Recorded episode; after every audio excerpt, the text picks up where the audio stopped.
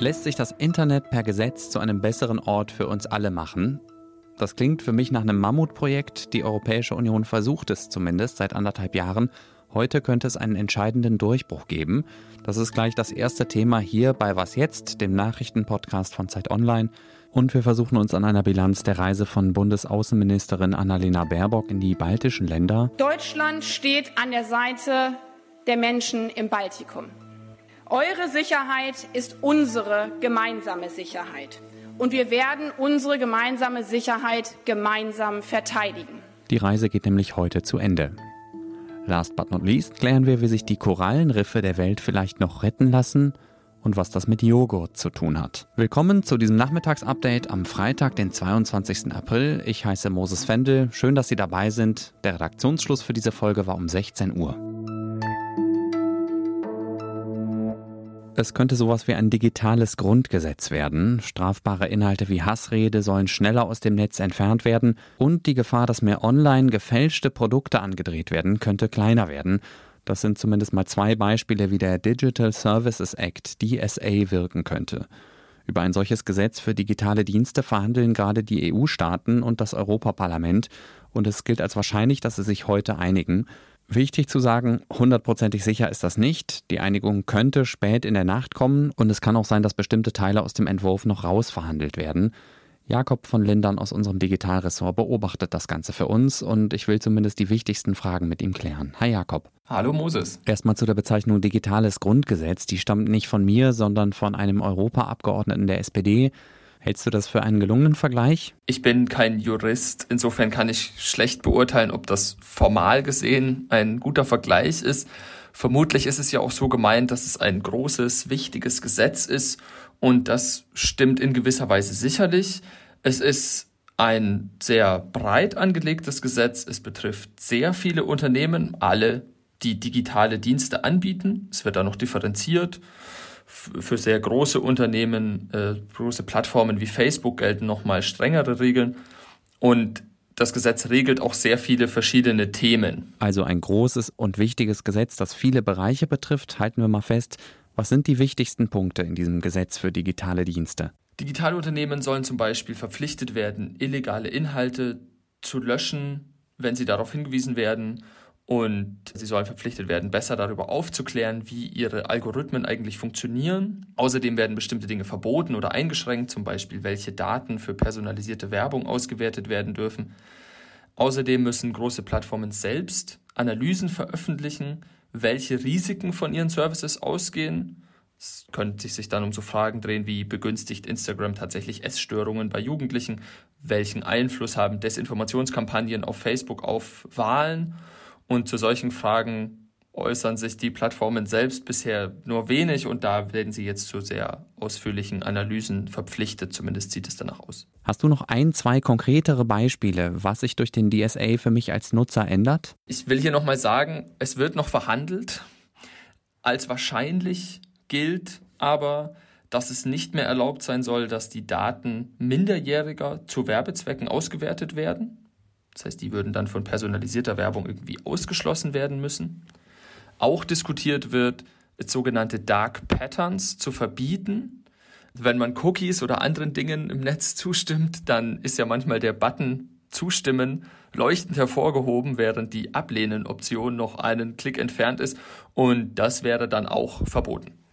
Unabhängig davon, wann genau das jetzt beschlossen wird, für wie wirksam hältst du das Gesetz? Oder besteht die Gefahr, dass es ein zahnloser Tiger wird? Also um wirklich abzuschätzen, ob der DSA die großen Versprechen, die er ja irgendwie macht, auch einhält, ist es wohl trotz allem noch ein bisschen zu früh.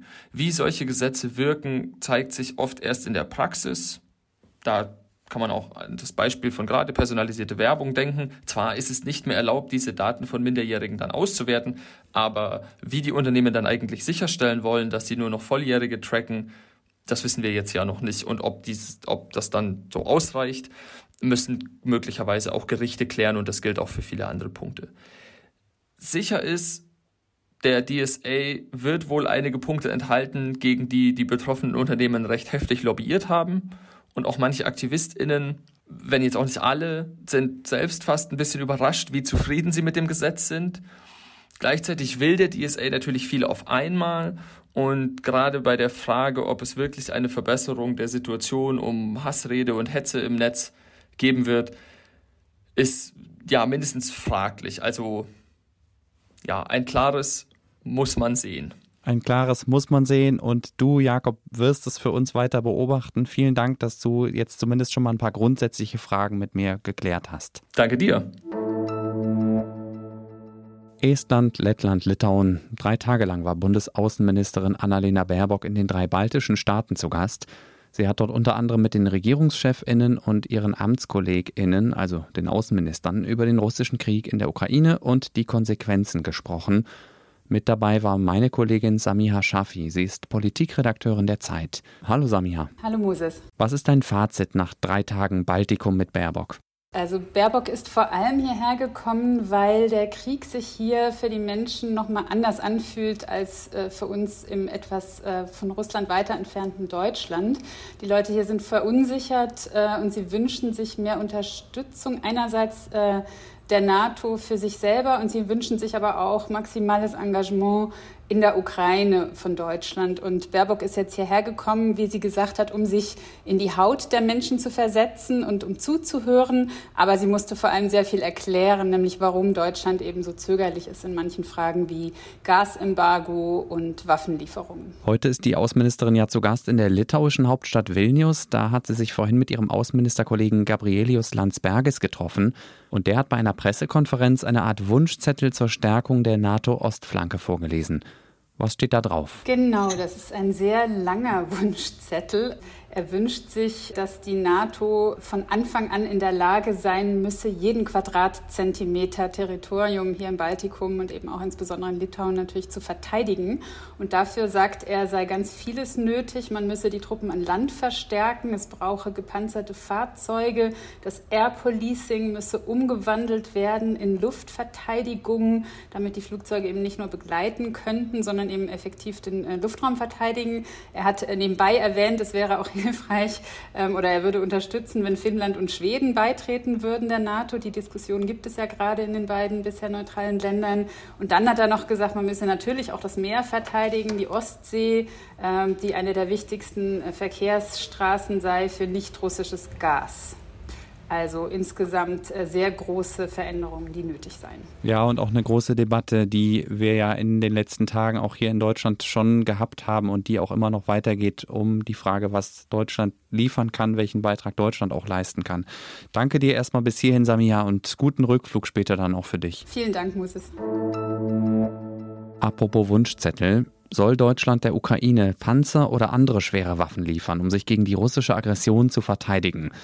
Diese Frage wollen CDU und CSU im Bundestag klären. Der stellvertretende Vorsitzende der Unionsfraktion Johann Wadefuhl hat heute früh im ZDF Morgenmagazin einen entsprechenden Antrag angekündigt, und zwar verbunden mit namentlicher Abstimmung. Die Abgeordneten wären dann nur ihrem Gewissen und nicht der Linie ihrer Fraktion verpflichtet. Deutschland könne liefern, sagt Wadefuhl. Es ist äh, so, dass die Ukraine, wir haben das ja gerade nochmal gehört, einem schrecklichen Vernichtungskrieg ausgesetzt ist. Dort werden Frauen vergewaltigt, Zivilisten ermordet, gefoltert. Es ist nicht nur ein rechtswidriger Angriffskrieg, es ist ein äh, Zivilisationsbruch sondergleichen und der muss gestoppt werden. Und der kann, so wie Russland ihn führt, nur mit schweren Waffen gestoppt werden. Interessant finde ich vor allem, dass die Union als größte Oppositionsfraktion mit ihrem Plan Bundeskanzler Olaf Scholz unter Druck setzt. Der ist ja bisher dagegen, der Ukraine schwere Waffen zu liefern.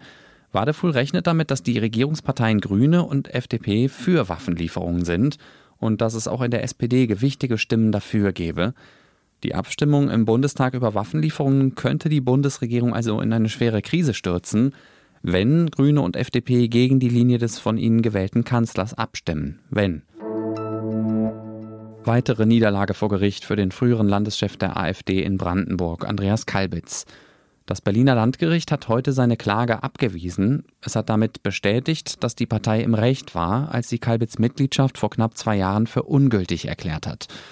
Zur Erinnerung, der AfD-Bundesvorstand hatte Kalbitz im Mai 2020 die Mitgliedschaft aberkannt, weil er bei seinem Parteieintritt verschwiegen haben soll, dass er in den 90er Jahren Mitglied der Republikaner war.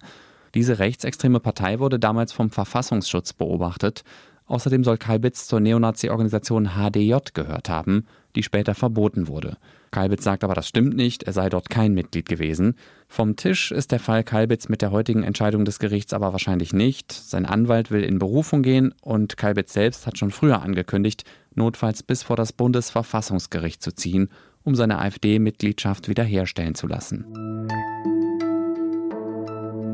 Was noch? Korallenriffe sind faszinierende und vielfältige Ökosysteme. Sie sind vor allem wichtig für die Artenvielfalt in den Meeren, weil sie für viele Pflanzen und Tiere ein wichtiger Lebensraum sind.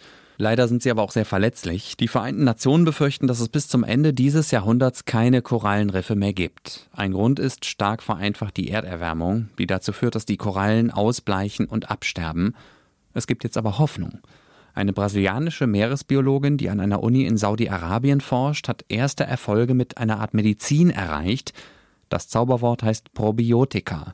Sie kennen es vielleicht im Zusammenhang mit Joghurt, der bei uns Menschen die Darmflora stärken kann. Und Probiotika, also Mittel mit lebenden Mikroorganismen drin, machen offenbar auch Korallen widerstandsfähiger. Besagte Forscherin, sie heißt Raquel Peixoto, hat herausgefunden, dass Probiotika die Überlebensrate von Korallen um 40 Prozent steigern, im Moment testet sie ihre Methode im Roten Meer am lebenden Objekt. Unter anderem will sie herausfinden, welche Probiotikamischung bei welchen Korallenarten am besten wirkt. Sie sagt aber, die Zeit drängt, denn es gibt einen Wendepunkt, ab dem die Korallenriffe nicht mehr zu retten sind. Das war das Update von Was jetzt am Freitagnachmittag. Vielen Dank fürs Zuhören. Wir sind morgen wieder für Sie da. Dann moderiert hier Erika Zinger und sie beschäftigt sich unter anderem mit der Stichwahl um die Präsidentschaft in Frankreich am Sonntag. Wenn Sie Zeit und Lust haben, können Sie uns gerne jederzeit eine E-Mail schreiben an wasjetzt.zeit.de. Ich heiße Moses Fendel und wünsche Ihnen jetzt erstmal ein schönes Wochenende.